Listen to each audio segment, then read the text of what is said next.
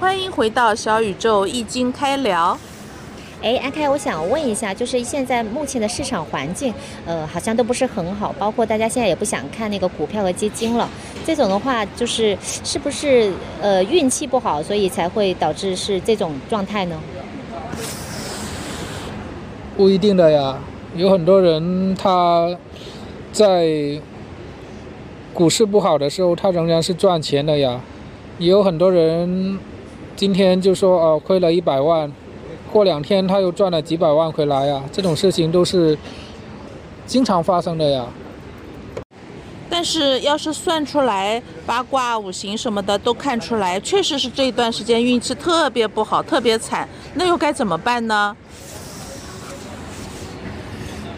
呃，从很多的命例看来，快运它往往意味着是要处理很多很难的事情，或者是很麻烦的事情。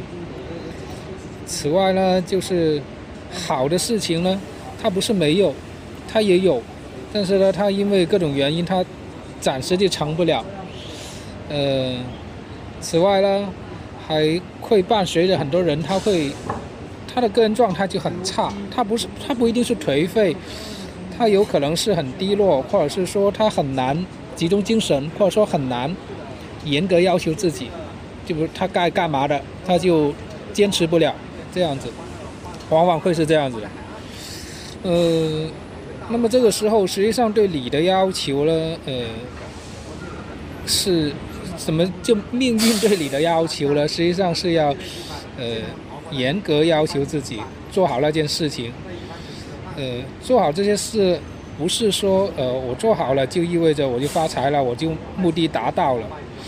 嗯，它快运，它它快运还是快运，它不。不太可能，就是说有太好的现象，但是呢，呃，它往往会意味着是呃积累和磨练。如果你是呃没有把问题解决好，那意味着这个运还没转过来。呃，它实际上呃，因为命理它实际上反映的就是现象的道理，就反映了这个生命的现象。并不是说你呃你现在快运你就躺平，然后你好运你就做事，然后好运来了天上就掉馅饼。它实际上的现象它不是这样子的，嗯，它该发生的就是要发生。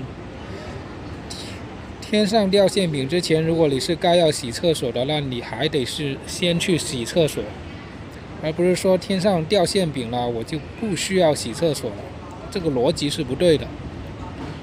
那当然，还有些人他他快运的时候，他发生伤病啊什么，那个就不在讨论范围了。这个时候你该看医生看医生，该找警察找警察。